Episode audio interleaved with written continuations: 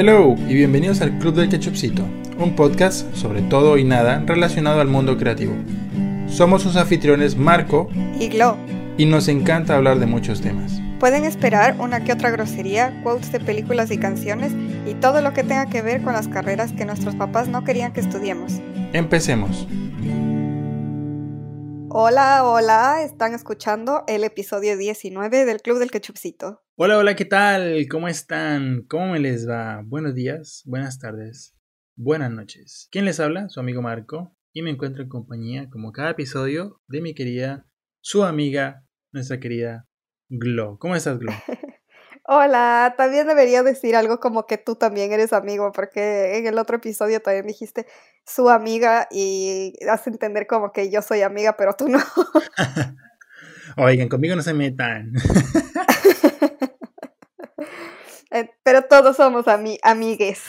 Por supuesto, seré su amigo, cuenten conmigo, por supuesto, excepto si necesitan dinero porque eh, estamos en recesión. Pero para lo demás, por supuesto, aquí estamos, ¿cómo no? Claro que sí. ¿Qué tal, Marco? ¿Qué tal tu semana? ¿Todo bien? Oye, pues bien, tendiendo a súper bien. Eh, hoy hizo un día súper frío y me encantó. Llovió, o sea, para mí, delicioso. Esto es mi primavera. Estoy, como dicen aquí los chavos españoles, eh, estoy living el invierno sí que me siento muy a gusto así. la carga de trabajo ha bajado un poquito, así que estoy un poquito con unos días más relajadillos. Así que muy bien, muy bien. ¿Y tú cómo estás? ¿Qué tal? ¿Cómo va la semana? Bien, sigo un poco resfriada, como les conté la semana pasada. Ahora el resfrío se ha convertido en tos, así que anticipadamente pido disculpas si es que hay alguna pausa rara por ahí. Y eso, pero muy bien, porque en mis noticias de reality basura Hoy se estrenó eh, la nueva temporada, bueno, se estrenó ayer, pero con el cambio de hora me toca ver hoy. Eh, la nueva temporada de The Bachelorette.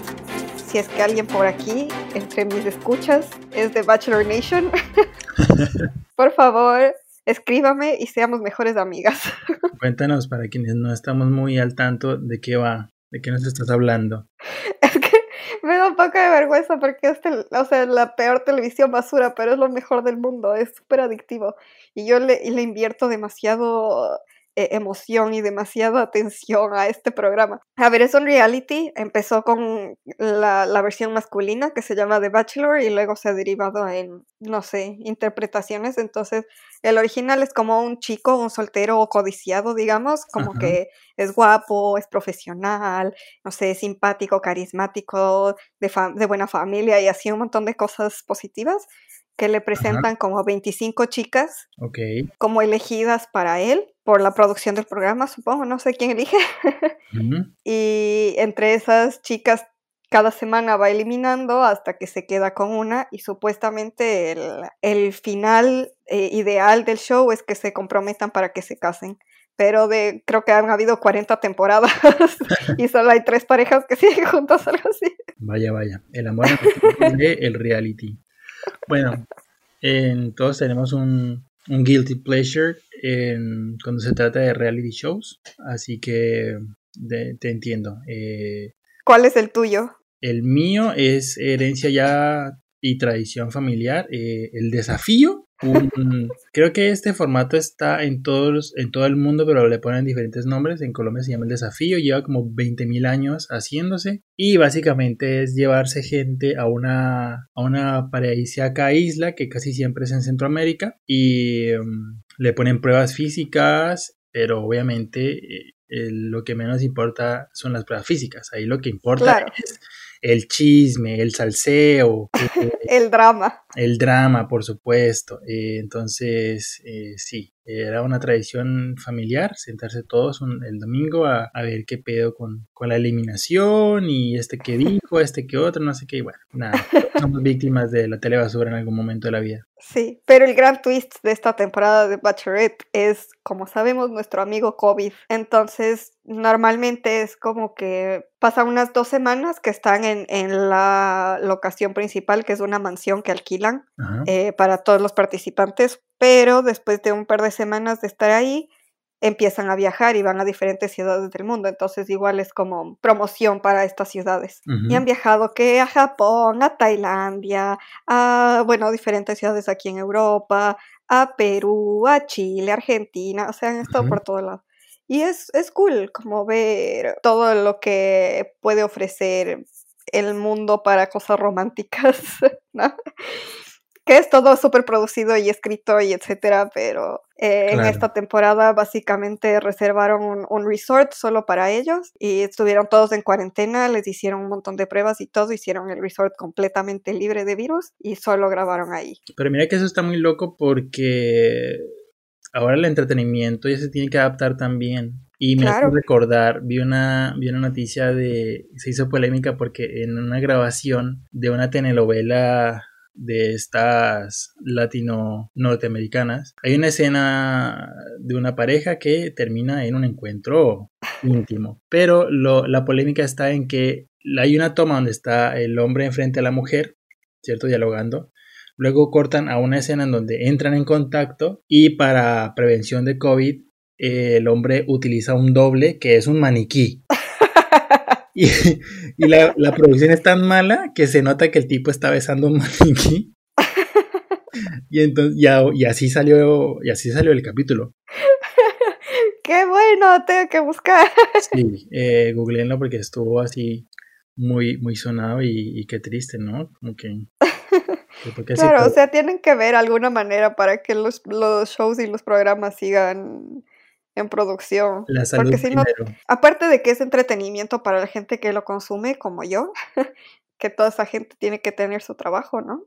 Claro, por supuesto. Así que ese es el, esa es la nueva normalidad. Nada que hacer. Acostumbrémonos a que usted, señor, usted, señora bonita, que se encuentra en casa barriendo, viendo su telenovela. Muy pronto, el protagonista de su novela preferida va a estar ahí en momentos íntimos con un maniquí o con lo que sea que se consigan para, para evitar la cantidad de contagios. Los maniquíes, los nuevos actores del mañana.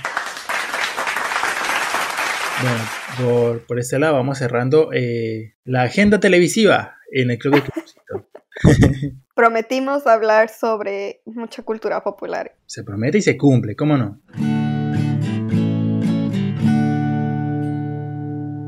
También algo de lo que no hemos hablado y para cuando ya se emite este episodio ya estará un poco más adelantado, pero eh, hemos perdido otra vez eh, una persona muy importante, otra cosa que se nos lleva a este 2020 que apreciamos mucho y es que ha fallecido Kino. Ay, sí. Este humorista gráfico se llamaba Joaquín Salvador Lavado Tejón eh, humorista gráfico argentino, quien entre, entre muchas eh, tiras de, humor que criticaban muchísimos temas, sobre todo sociales, también fue el creador de la mítica Mafalda.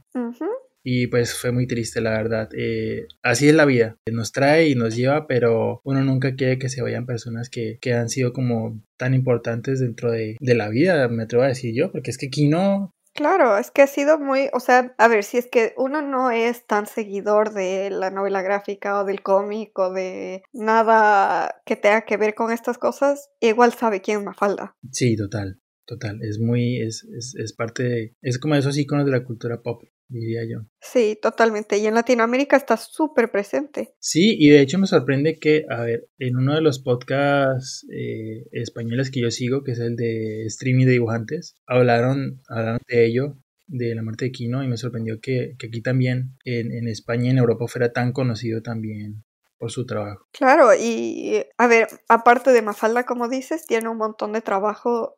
Yo pienso que él era una persona muy, muy, muy inteligente y que sabía cómo transmitir un mensaje fuerte y potente de una forma tan concisa y con una imagen súper poderosa y eso creo que, a ver, me encanta Mafalda, amo, o sea, igual que Asterix, mi pa tiene su colección de todas las Mafaldas de hace mil años, pero a veces pienso que el trabajo que ha hecho aparte de Mafalda es mucho más, más potente en mensaje. Es que son esas cosas que me dice, es gracioso porque es cierto, ¿sabes? Ajá. ¿Y mm, cuál fue, cuál fue tu, tu experiencia con Kino? ¿Cómo lo conociste? Bueno, como mencioné hace un rato, eh, mi papá también le encanta Mafalda y tenía la colección de los libros pequeñitos que tenían diferentes tiras cómicas así como compilado. Después en una Navidad le regalaron el libro grande de toda Mafalda. Y era chistoso porque a veces en las clases de, de, lenguaje y así en el colegio nos enseñaban una imagen de las de él y nos hacían analizar. En estas clases cuando te enseñan como qué te está diciendo objetivamente y qué te está diciendo subjetivamente. Y él era un perfecto ejemplo para enseñarles a los niños qué es lo que está diciendo objetivamente y qué es lo que está diciendo subjetivamente. y eso, por eso digo que las cosas que ha hecho aparte de Mafalda son mejores porque son las cosas, o bueno, para mí son mejores, porque son las cosas que en el colegio no lo hacían analizar y tenían un mensaje mucho más fuerte.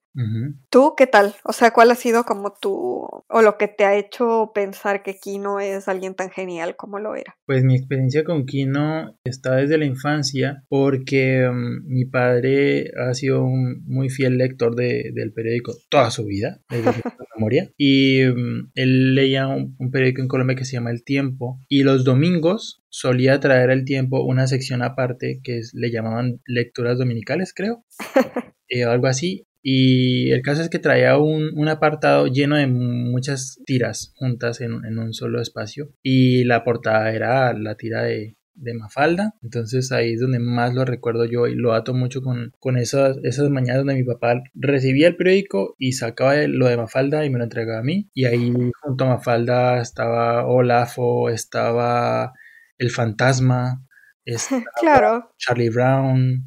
Todos los clásicos. Ajá, exacto. Y en la parte de atrás ya venía la caricatura de, es que no sé cómo, cómo lo llamaría o si tendría algún nombre, esta caricatura que era protagonizada por un personaje muy parecido a él, que bueno, aparte de ah. era lo que, lo que él hacía también en este periódico, y ya traía como un humor más con críticas más, más adultas. O sea, creo que Mafalda aún era como más asequible para los chicos. Yo era muy pequeño cuando la empecé a leer, pero ya lo que venía atrás, que era también trabajo de Kino, ya eran críticas un poco más mm, con temas más grandes que tal vez cuando estaba yo pequeño no como que no les agarraba tanto el sentido, pero a medida que fui creciendo yo iba, seguía leyéndolo, por supuesto, porque hasta el día de hoy mi papá sigue con, con la tradición de su periódico. Y claro, ya empecé yo a, a ver más aparte el trabajo de Kino y, y, entender cómo era como tan fino para el humor gráfico y, y la crítica social sobre todo.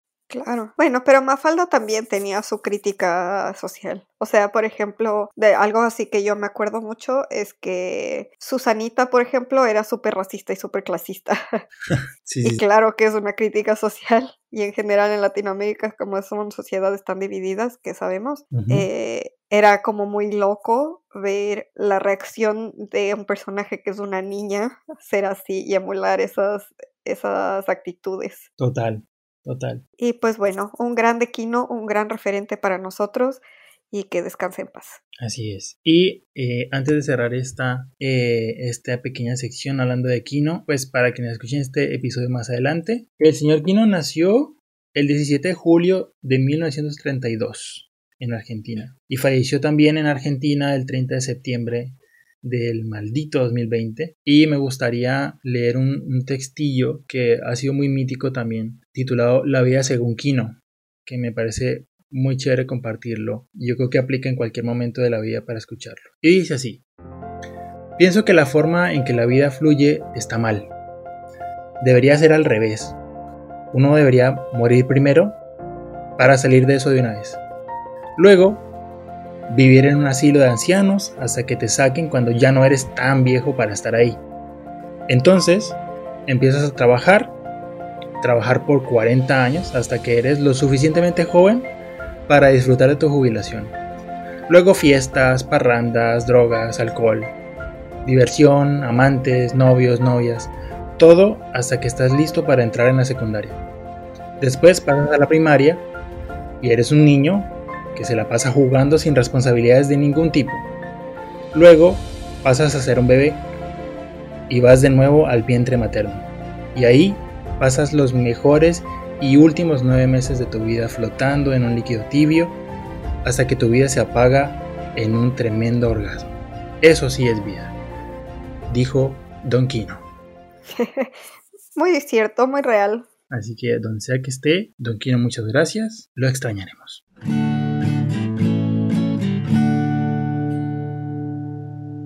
Bien, pasando a otros temas. Después de este, de este largo magazine semanal trágico médico, em, ¿de qué vamos a hablar hoy, querida Glo? A ver, vamos a hablar de mi gran querido amigo. A ver, tenemos una relación muy tóxica porque lo amo y lo odio a la vez. Es la procrastinación. Así es. Tan, tan, tan.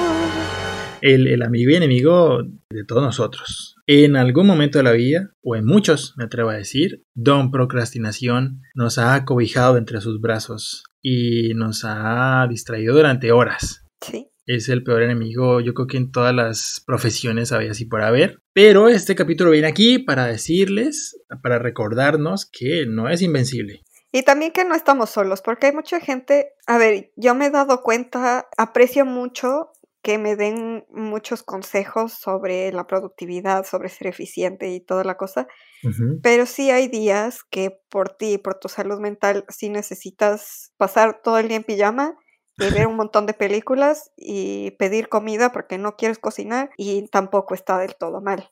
Claro. Pero si es que tienes un deadline o un, algo así muy específico que cumplir, ahí es cuando llegan nuestros super tips que tenemos para luchar contra la procrastinación, que a veces se hace un monstruo grande atrás tuyo y te dice que tienes tiempo cuando no tienes tiempo. Así es. Pero bueno, em, vamos a ver qué dice Don Google sobre, sobre qué es procrastinación, ¿vale? Y en Wikipedia dice que la procrastinación también llamada postergación o posposición, es la acción o hábito de retrasar actividades o situaciones que deben atenderse, sustituyéndolas por otras situaciones más irrelevantes o agradables por miedo o pereza a afrontarlas. Es, es básicamente cuando tienes una tarea muy importante, reemplazarla por otras actividades y así hacerse lo que se llama vulgarmente un pajazo mental, como Colombia. Por ejemplo, tengo, yo qué sé, tengo un examen el día de mañana súper importante y, oye, qué buen momento para ponerme a atender la cama, para barrer, para ordenar mis libros y estoy tratando de, de llenar ese espacio que debería usar para, para estudiar fuertemente con otras actividades, no sentirme tan culpable pero todo esto, mis queridos amigos, lo siento mucho, tener que ser yo quien se los diga.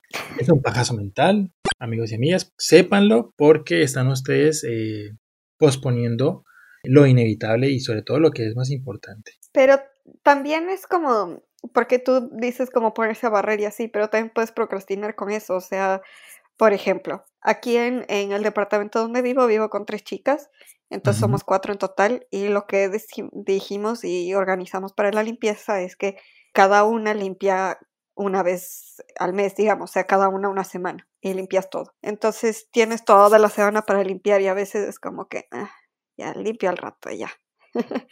y, y, ya, y si te pones en eso, en realidad es, o sea, si te pones a pensar, es una hora al mes que le estás dedicando a limpiar y es tu compromiso con tus compañeros, pero es como cuando te toca a ti.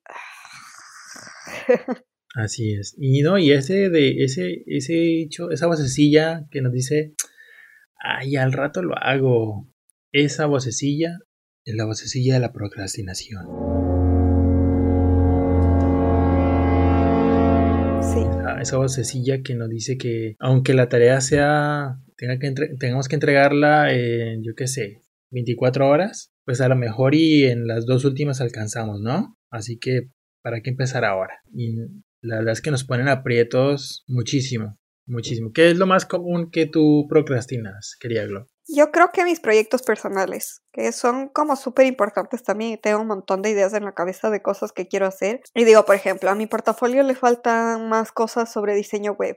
Y he hecho un montón de diseño web. Y hasta poder hacer el proyecto para presentar en mi portafolio, me dejo a mí misma mucho de lado por, porque pienso que que suena un poco mal y un poco triste, pero que lo mío no es tan importante como las cosas que tengo para mis clientes. Entonces, conmigo misma dejo que pase y me pongo en último lugar.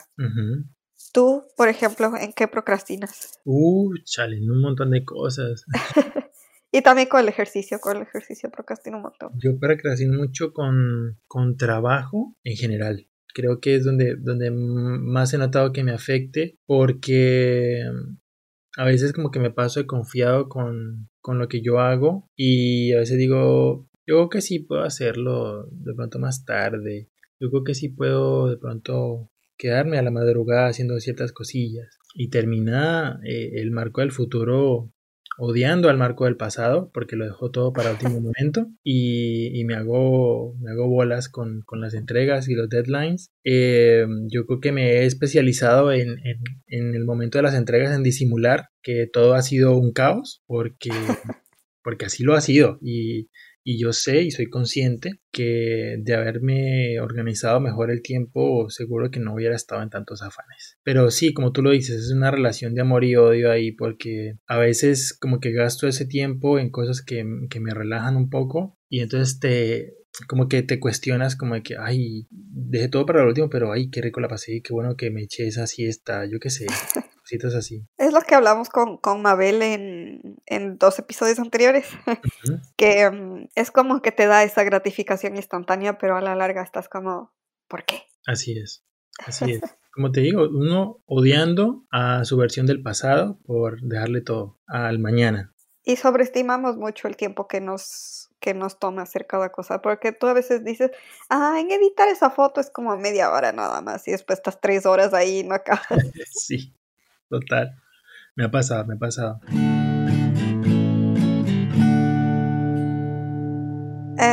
Entonces, bueno, antes de empezar este episodio, como siempre, para hacer nuestras notas y todo, eh, aparte de cosas que, que, sí me funcionan a mí eh, y crédito, donde hay que dar crédito, vi un video de, de, mm, una youtuber que sigo hace algún tiempo que se llama Paula Herrera.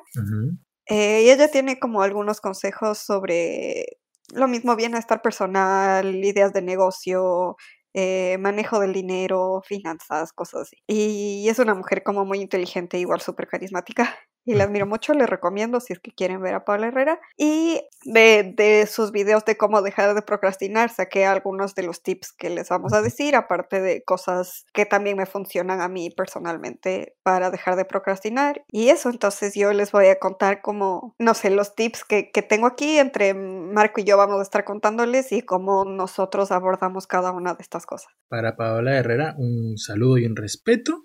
En algún momento de la vida nos llega a escuchar eh, muchas gracias por su contenido. Somos fans y aquí vamos.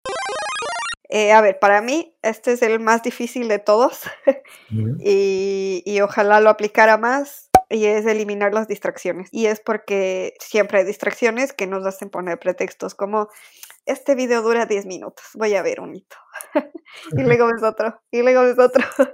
o siempre está Facebook, Instagram, eh, Netflix, o sea, está como todo ahí. O al menos cuando estaba en mi casa en Quito estaba mi perrita, entonces era como, le voy a sacar un rato. o siempre hay como alguna cosa o algún pretexto para no hacer la tarea que tienes que hacer, ya sea limpiar, hacer ejercicio, tu trabajo, tus proyectos personales, lo que sea que hayas dejado de lado, eh, siempre hay una cosa así que dices como, eh, yo puedo hacer esto primero. O sea, yo qué sé, me voy a pintar las uñas, me voy a, no sé, alguna cosa que podría hacer cualquier rato. Y ahora que tengo una entrega y algo que hacer este rato, me dedico a distraerme. Yo creo que esa es la materia prima de la procrastinación. Eh, los objetos o las cosas que nos distraen. A mí, eh, la, mi combate es con el móvil, con las redes sociales, pero terrible. Desde hace un par de episodios que precisamente hemos estado hablando como de evadir como este hoyo negro llamado redes sociales. He tratado de cambiar ciertas cosillas y la verdad es que me ha ayudado mucho a la hora de trabajar. Mi móvil está totalmente en silencio para evitar estos pequeños soniditos que nos, que nos llaman la atención y que como que nos descontrolan un poco. O sea, con que escuches el, el tonito de que llegó un mensaje nuevo ya, ya te predispones a que, uff, necesito leer qué fue y mutearlo mm, que me ha ahorrado mucho tiempo perdido ahí. Eh, también, por ejemplo, cuando estoy en otras actividades, como lo recomendamos eh, en el episodio con nuestra querida amiga Mav, si voy a comer, por ejemplo, no llevo el, el, el, teléfono conmigo. Ya, ya de por sí cuando lo tenía en la mesa no podía soltarlo, así que hoy en día prefiero dejarlo aparte y irme a comer tranqui y sí que ha funcionado bastante. Sí, igual yo le recomiendo porque es algo que yo hice a partir del documental del que tanto hemos hablado, del dilema de las redes, es poner un máximo de tiempo a cada aplicación por día. Entonces, por ejemplo, yo tengo a Facebook 15 minutos y es lo máximo que le voy a dar en el día a Facebook. Súper. Que igual siempre puedo ver Facebook en, en la compu, pero trato de no y, siento que de verdad me ha ayudado mentalmente a mí y no sé, es, es una buena idea. Si tienen la forma, porque hay esta aplicación en el teléfono que se llama Bienestar Digital, traten por favor de limitar su tiempo porque no solo se ayudan a ustedes mismos con temas de salud mental y todo lo que involucra lo de las redes, eh, sino que también se enfocan más en lo que tienen que estar haciendo. Claro, sí. Y aléjense de los memes porque como pruebas uno, ya sigues con otros 20 y cuando te has dado cuenta ya pasaron como 40 minutos, así que tratemos de, evitarlo. Muy buena recomendación de Glow, una aplicación que te ayuda a administrar el tiempo. Aléjense de los memes y de los gatitos sobre todo. sí. ¿Qué otro tip nos dejas para dejar de procrastinar? Cuéntanos. El siguiente es tratar de no pensar en nuestro famoso síndrome del impostor. Ya sabemos que siempre hay alguien mejor que nosotros, entre, entre paréntesis, eh, todos los niños de Japón, pero eh, seguir comparándonos no nos va a, a, llevar a ningún lado, o sea, no, no sirve nada ese tipo de comparación. Yo siempre he pensado que si te vas a comparar con alguien, que sea para aprender de su trabajo o de lo que está haciendo. Esa yo creo que es una muy buena manera de compararse. Pero entiéndalo, siempre va a haber alguien más adelante de nosotros, en la carrera, en el trabajo, en lo que sea, porque es una persona que a lo mejor ha llevado más tiempo que nosotros haciendo lo que hace y por supuesto que se nota una diferencia. Pero lo que a mí me ha ayudado, por ejemplo, es recordar que aquella persona, que no importa qué tan pro se vea, qué tan, qué tan bien haga su trabajo, esa persona comenzó como yo, comenzó con, con, con lo básico y esto aplica para cualquier profesión.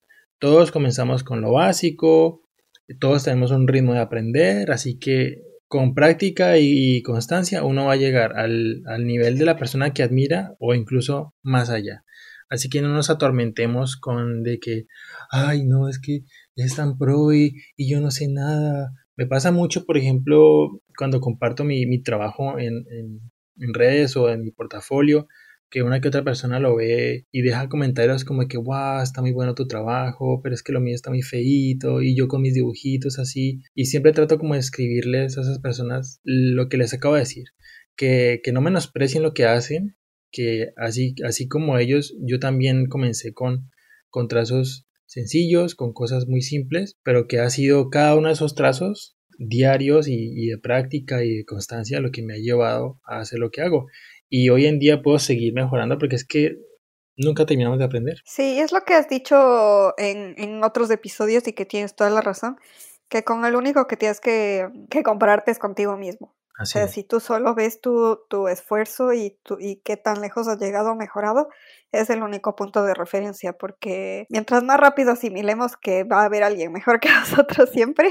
es mejor. A mí me pasa eh, bastante esto, este específico ejemplo, porque si pienso como, por ejemplo, de nuevo, con mis proyectos personales, tipo, ah, ¿para qué hago esto si, si va a haber alguien que lo hace mejor? Entonces, ¿para qué? Entonces no lo hago y dejo para más tarde o solo simplemente no lo hago. Entonces, no sé, o sea, es algo con lo que igual tengo que luchar bastante, pero es solo lanzarse. No puedes estar todo el tiempo siendo tan previsivo de a la gente no le va a gustar y soy malo y no sé qué, porque lo más probable es que a la gente sí le guste.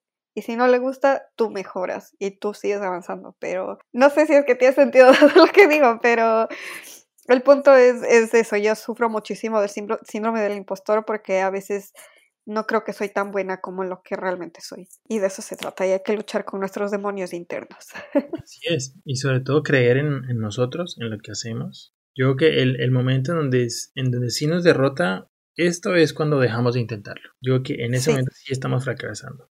Pero mientras eh, sigamos aprendiendo, estudiando, practicando, mejorando, ahí vas, ahí vas y lo estás haciendo bien. ¿Cuál es el siguiente punto, Crieglo? Mi siguiente punto y que me parece algo como bastante beneficioso, este viene gracias a, a mi querida amiga Paola.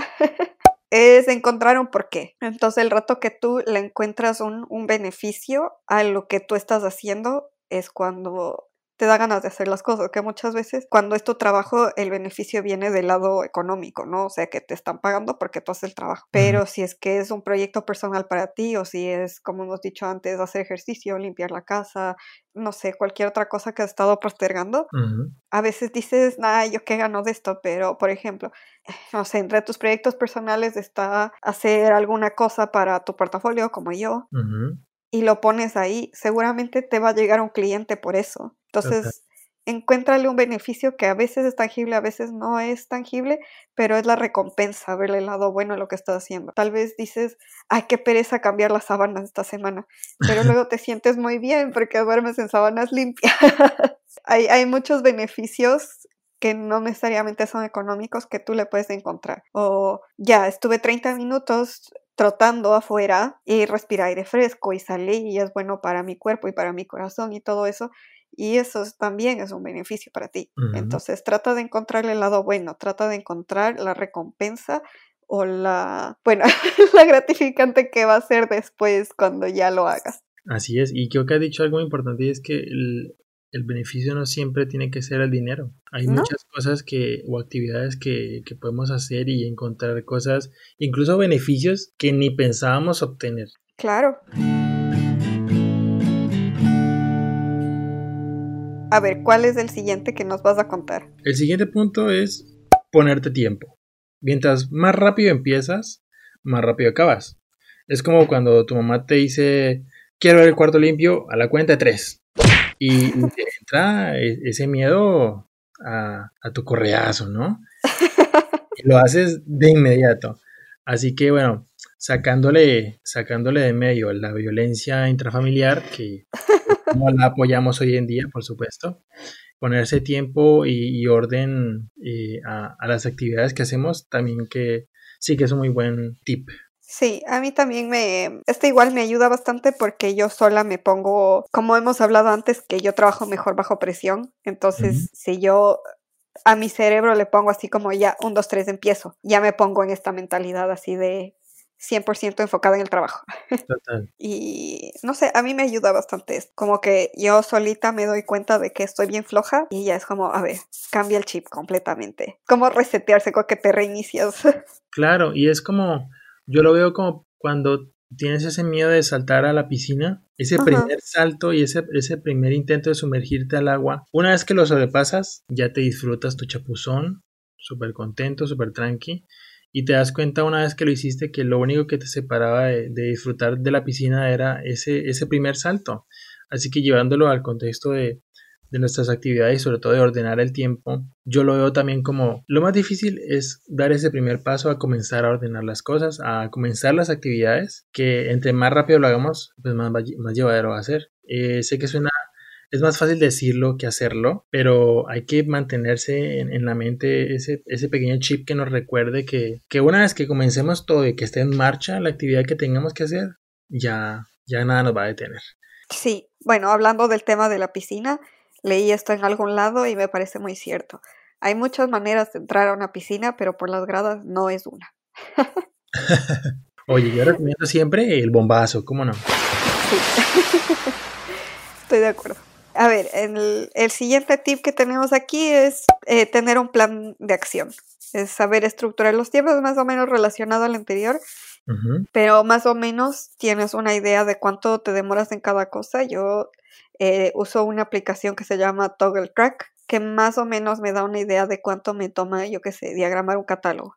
Entonces, como ya tienes más o menos una idea, tú puedes tener una lista y saber a breve rasgos cuánto te vas a demorar en cada cosa y haces todo paso a paso con tareas bien marcadas y definidas. Entonces dices, ok, este catálogo me toma, yo qué sé, seis horas.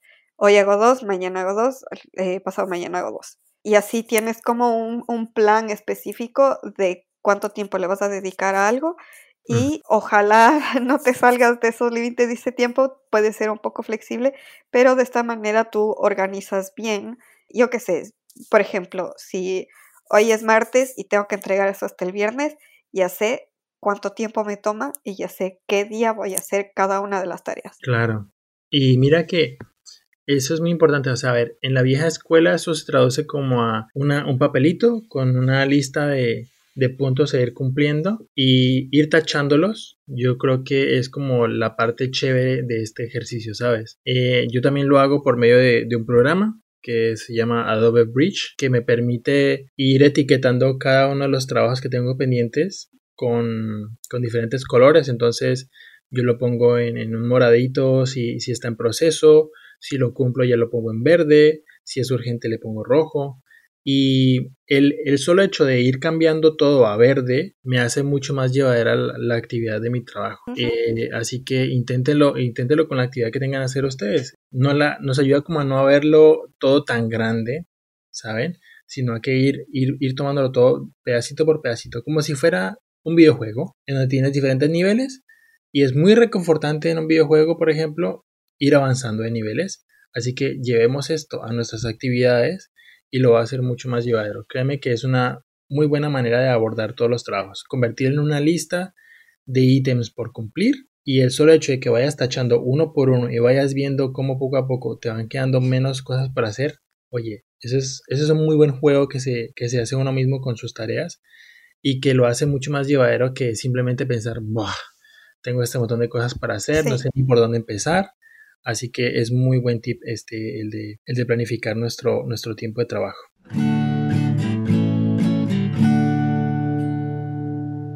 Muy bien. El siguiente punto, el siguiente tip es saber delegar funciones. Siempre hay alguien que pueda hacer el trabajo por nosotros. No está bien pedir favores de gratis, pero ofrecer una recompensa por ellos mmm, no está de más. Y la verdad es que es algo de lo que yo peco mucho de cargarme todas las cosas eh, yo solito a veces y, no saber contar con, con las personas a mi alrededor, sobre todo cuando yo trabajo en equipo, porque claro, por supuesto, entiendo que yo quiero que todo esté bien y percatarme de que todo marche bien, que todo salga bien, que haya un muy buen resultado, pero si estás en un equipo, záfate de tanta carga que primero te hace mucho daño y segundo para eso están las personas a tu alrededor, para eso están más personas que pueden ayudarte y colaborarte con, con todo lo que haces. Y asimismo juntos, oye, la unión hace la fuerza. Las tareas que tal vez veas tan complicadas porque te las has cargado todas tú encima, se van a hacer más llevaderas si, si sabes confiar en tus, en tus compañeros de trabajo, en, en tu equipo y en demás personas que estén contigo. Claro, y a ver, cuando yo estaba en Quito, como el cargo que yo tenía en, en mi oficina mm, ya no era tan junior, o sea, yo era directora de arte ahí, entonces a los que entraban mm, como, entre comillas, debajo mío, en cargos como más iniciales o los que iban de pasantes, muchas veces suena mal, pero lo que yo no quería hacer o lo que me daba pereza hacer, les encargaba a ellos. Entonces, por ejemplo, yo hacía el arte madre que era, no sé, una valla. Entonces, adaptar eso para los posts de redes sociales, para eh, flyers, para no sé qué, eso le encargaba a la persona que entraba de pasante y así aprendía, que es como la recompensa. Y creo que a todos nos ha tocado eso. Y en eso estoy yo ahora porque igual estoy de prácticas de la empresa, entonces creo que igual me encargan lo que no quieren hacer. Pero está bien, o sea, es confiar en tu equipo y confiar en que la gente también sabe cómo hacer las tareas por ti. Sí, sí. Y hay veces que dejas de lado porque dices, no, eso puede hacer después, pero puede hacerlo alguien más en ese momento y lo va a hacer bien. Así es. ¿Cuál es el siguiente punto, querida Glo? Es otro que le tengo que agradecer a Paola y me, me ayuda mucho igual saber esto. Es enójate contigo mismo. O sea, tú tienes que analizarte, hacer esta introspección y estos ejercicios de, de, autoconocimiento y pensar, ¿por qué yo no estoy haciendo esto que quiero hacer? ¿O que tengo que hacer? ¿A qué le tengo miedo? ¿Por qué no estoy haciendo esto? Entonces a veces estamos ahí de vagos, flojos, en el sillón, viendo YouTube, y soy muy culpable de esto. eh, y si hay ratos que, que sí me pongo a pensar como, a ver, yo puedo estar aprovechando mucho mejor este tiempo, uh -huh. no necesariamente trabajando, pero como decíamos antes, de salir a caminar. llamarle a un amigo y decir como, hey, te invito a un café, vamos, o lo que sea, ¿no? En lugar de estar ahí, que igual a veces por salud mental es importante, pero si es que estás todo el día sin hacer nada. Si es como, ¿qué estoy haciendo con mi vida? Entonces el rato que tú como que te analizas un poco y, y, te pones a pensar en las razones de por qué no estás haciendo lo que tienes que hacer o lo que quieres hacer, pues ahí te das cuenta de que hay cosas que tienes que cambiar. Así es. Sí, yo creo que yo lo veo como este, este acto justo y necesario de ponernos en cintura, de, de apretarnos un poco y decir, oye, eh, pilas que estás descuidando ciertas cosillas. Y yo creo que antes de esperar a que el regaño venga de alguien más, está bueno que nosotros mismos como que nos, nos llamemos la atención. Sí, es como que todos tenemos la voz de nuestra mamá en el fondo de nuestras cabezas diciendo, ya, levántese flojo. A ver, a lo que, a lo que yo voy o como yo entiendo esto es que nada es bueno eh, en exceso. Así que hay que saberse medir. Cuando tenemos mucha carga laboral, saber qué momento es necesario un buen descanso. Y asimismo, hay que saber cuándo demasiado descanso está afectando tus labores y tus responsabilidades. Yo creo que eh, ese, ese balance es el que tenemos que buscar también, porque no podemos quedarnos todo el día rascándonos el ombligo y tampoco vamos a matarnos la vista frente al computador hasta las 5 de la mañana porque tampoco es bueno. Sí, sí, sí. Creo que resumiste todo lo que yo quería decir ahí. Pero es, es justamente eso. Y con eso vamos al siguiente punto, que es piensa en qué consecuencias vas a tener con lo que estás haciendo. Y yo creo que va muy de la mano con lo que acabamos de hablar. Y es pensar el por qué, el por qué hago lo que hago y qué me va a traer. Sobre todo en mi caso y lo que yo recomiendo es ver qué cosas positivas te va a traer, ¿no?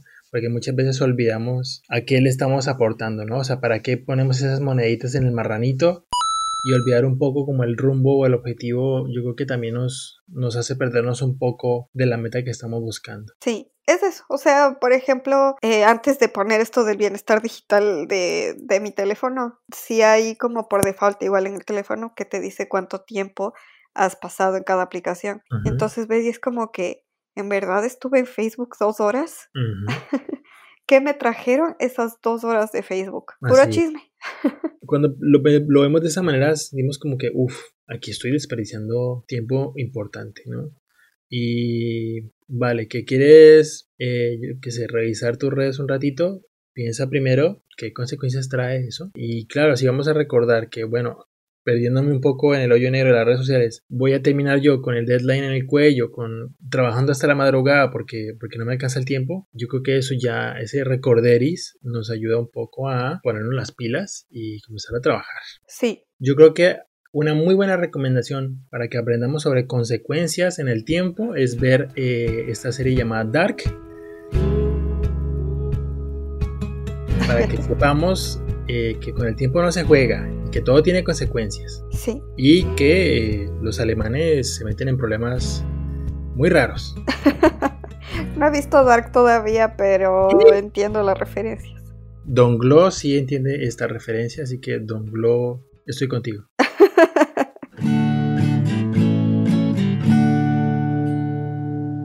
Y pues bueno, el siguiente eh, tip que teníamos para esto de dejar de procrastinar y que ojalá todos sepamos y aprendamos de esto y sepamos eh, aplicarlo en nuestras vidas es crear un ambiente en el que quieras trabajar y en el que te sientas cómodo y motivado.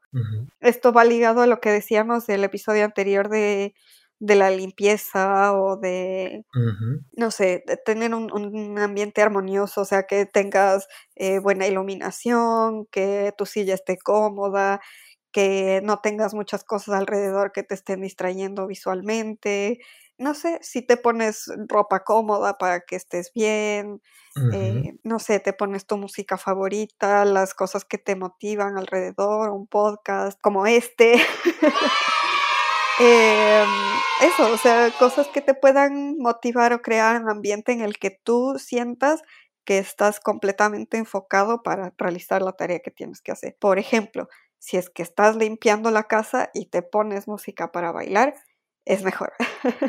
Sí, ese es un muy buen ejemplo. O sea, ¿cuántas, cuántas rumbas se han desarrollado auditivamente mientras se realiza la limpieza del hogar? ¿Cómo no? Sí que es mucho más llevadero y es un muy buen ejemplo. Y, mm, por supuesto, sabemos que no todos tenemos el chip de maricondo para estar viendo cómo el chakra se alinea alrededor de el, yo qué sé, el, cable que está al lado de tu computador o lo que sea. Pero sí que tener un orden en tu espacio ayuda demasiado. Créame que es, es muy diferente trabajar con una mesa llena de cosas y todo regado y papeles aquí y cosas por allá, que a todos nos pasa, por supuesto, y sobre todo los que estamos trabajando desde casa, que, cometemos ese eh, tormentoso pecado de acumular vasos al lado de la mesa. Eh, yo creo que eso hace parte de todo lo contrario a este tip. Créame que hace mucho la diferencia cuando tienes un muy buen espacio, que no necesariamente tiene que ser uno lleno de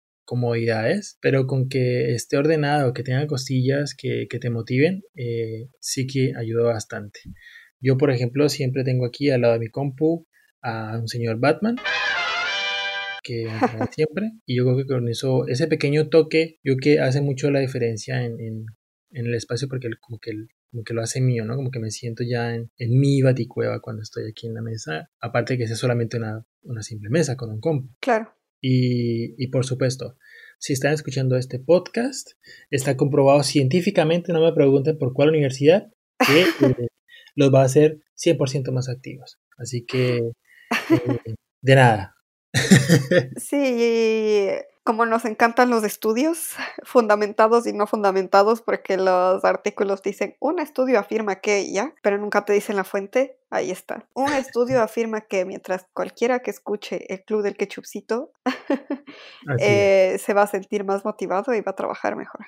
Y le va a rendir más el tiempo, y va a ser la mejor persona del mundo. Así que yo de ustedes sigo escuchando este podcast.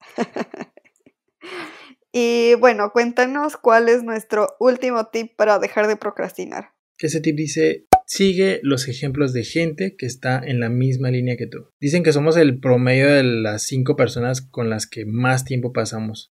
Entonces, si repites las actitudes de la gente que admiras, puedes lograr todos los objetivos que tengas. Y, por supuesto, eh, rodearnos de personas que nos aporten muchísimo hace, hace un gran eh, beneficio, digamos así, a nuestras actividades. Así como meternos con un montón de gente súper vaga nos hace bajos también, que sucede, por supuesto. Así con como se unta esa vagancia, también se unta la buena onda, la responsabilidad, eh, la buena actitud, las ganas de trabajar. Así que conseguir pares eh, académicos o no académicos que lleven un muy buen ritmo de trabajo, de los que podamos aprender cosas nuevas, que, que nos enseñen formas de trabajar más eficientes o que simplemente aporten cosas positivas para nuestro trabajo. Yo creo que ahí es el nicho en, donde que tenemos, en el que tenemos que estar presentes y, y de las personas que tenemos que estar rodeadas. ¿Has visto que a veces hay como algunas parejas en las que uno de ellos o una de ellas es eh, como súper deportista y el otro no tanto y después se hacen los dos súper deportistas. sí. Es algo así. Como que la gente que tiene un buen hábito un buen, o te puede dar un buen ejemplo es alguien a quien tienes que emular otra. Porque en general los humanos somos gente de, de, imitar, porque así ha sido la evolución humana, ¿no? O sea, imitamos las actitudes de los otros como para pertenecer a nuestra tribu, a nuestro clan. Entonces, para poder pertenecer y, y estar en el, en el grupo, nos rodeamos de gente que más o menos está en la misma onda. Si es que, como dices tú, es gente súper trabajadora y que es súper motivada y le encanta lo que hace, normalmente también nos vamos a sentir de esa manera hacia nosotros mismos y hacia nuestro trabajo. Y esto no quiere decir tampoco que tengamos que alejar eh, a, los amigos con los que la pasamos muy bien y, estamos muy bien en Recocha y, y en París y todo el asunto.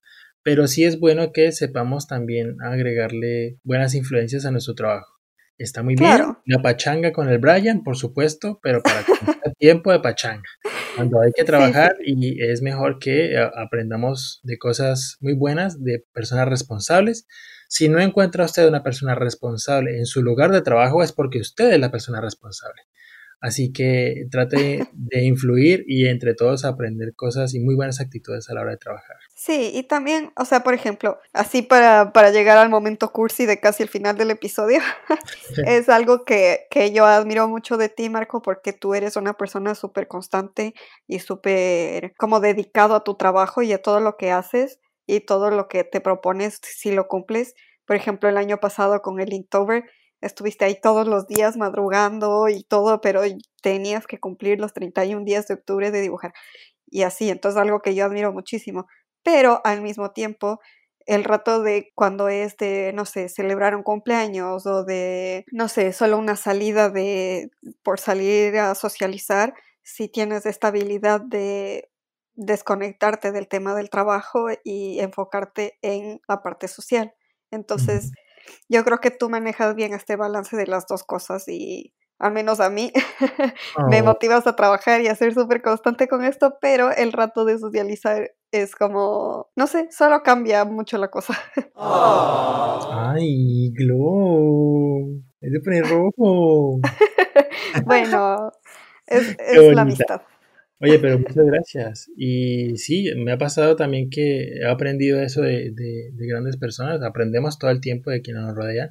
Yo también he aprendido mucho de ti, del juicio que tienes. No por nada eh, eh, comenzó este, este proyecto que tenemos incluso. El Club de Quechutito es un muy buen ejemplo de ello, en donde Glo le metió muchas ganas y también he aprendido de ti como lo juicioso de la investigación, y de que todo esté bien preparadillo, ¿sabes? Entonces, yo creo que eh, esta, esta relación, eh, que por supuesto nació de una amistad, eh, se ha convertido también en una, muy buena influencia de parte y parte, yo creo. Sinergia es la palabra. Exacto, exacto. Y espero también que quienes nos escuchan logren también esa sinergia con su entorno y con sus personas alrededor. Y mm, he aprendido también que, como lo repetí antes, nada es bueno en exceso.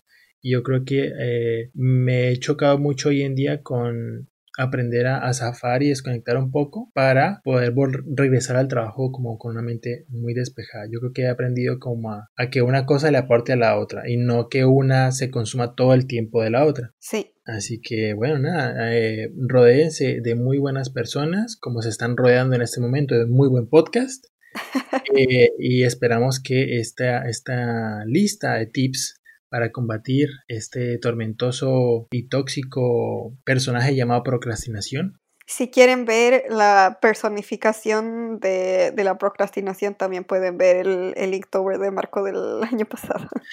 Hizo, él creó este personaje que se llama Krusty, inspirado en, alguien famoso que conocemos y... muy famoso, así es. y ha estado invitado en este en este podcast programa. y es justamente este personaje que viene y te dice, ah, pero mira esta película que está, que está tan chévere. sí, sí, sí. Pues nada, em, para que entren en contexto, los invito a, mi Instagram. Está publicado en mi Instagram. Es el lector del año pasado. Y sí, básicamente hay un personaje que es la personificación de la procrastination. Suena un poco como trabalenguas de eso, ¿no? Personaje que es la personificación de la procrastinación. La misma palabra procrastinación ya es difícil de pronunciar. No sé, desde la primera vez que yo la escuchaba eh, decía como pro, procrastina, procrastinación. ¿Has visto ese meme que dice procrastinadores unidos, pero mañana? Muy buen ejemplo, por supuesto. Bueno, yo creo que ha llegado el momento ya de irnos con el ketchup tip de la semana.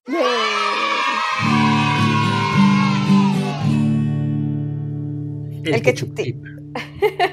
Me encanta, lo dije una vez.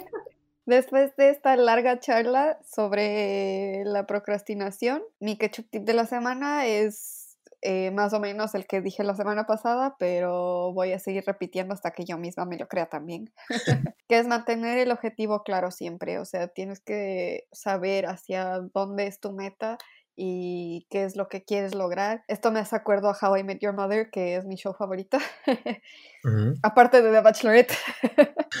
es como que en, en, un episodio decían, todas las decisiones que tomas en tu vida que vayan enfocadas hacia lo que tú quieres lograr. Entonces, si mi enfoque es ser una diseñadora, ilustradora digital y quedarme a vivir en España, entonces todas las actitudes que yo tome de aquí en adelante son las que me van a llevar a cumplir ese objetivo. Muy bien. Entonces, yo qué sé, por eso sigues mejorando tu portafolio y sigues eh, renovando la residencia y sigues trabajando en la tesis para graduarte y poder conseguir un mejor trabajo porque ya tienes un máster y ya tienes un título validado aquí. O no sé, o sea, todas estas actitudes te llevan a lograr tu objetivo más grande y cuando ya lo cumples te buscas otro sueño.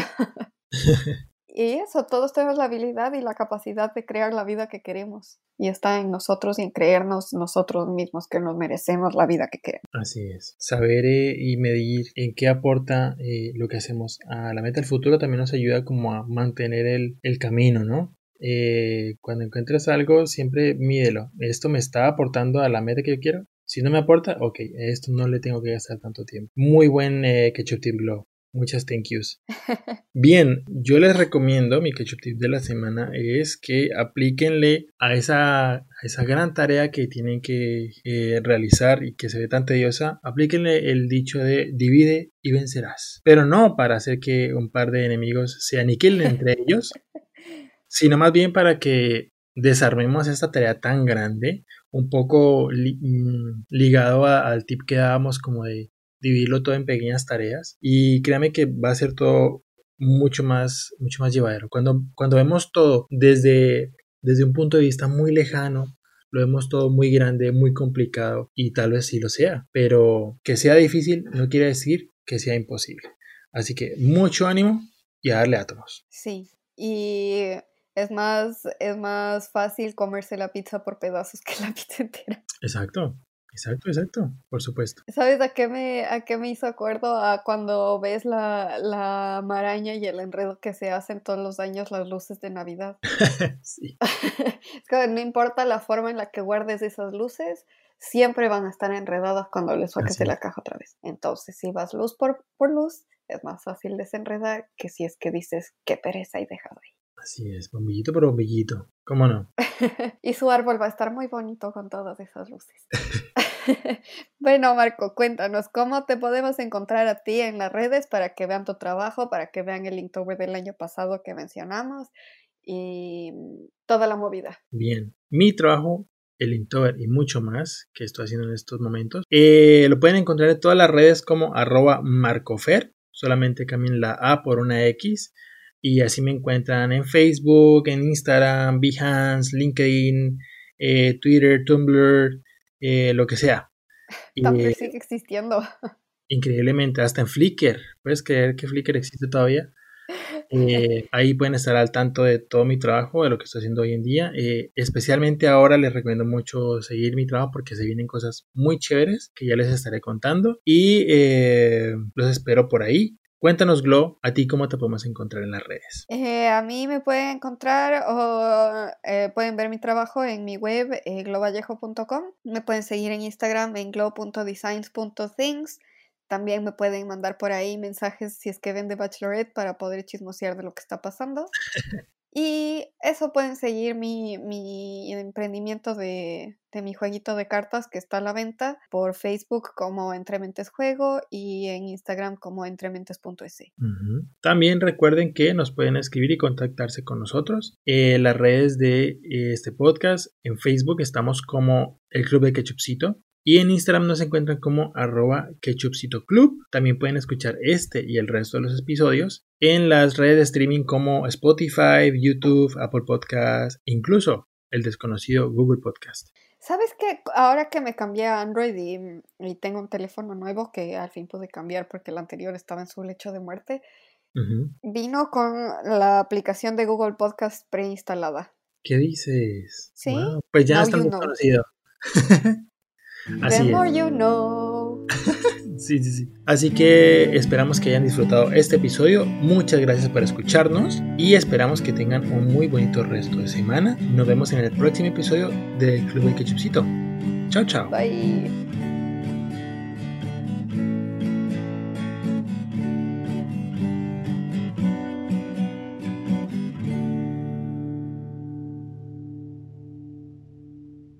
Y recuerden nuestras voces en el fondo de su mente diciendo, deja de procrastinar.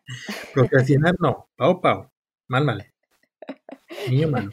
Levántese ya, flojo. Póngase a trabajar. Lléguele. Ya deje de escucharles a esos vagos.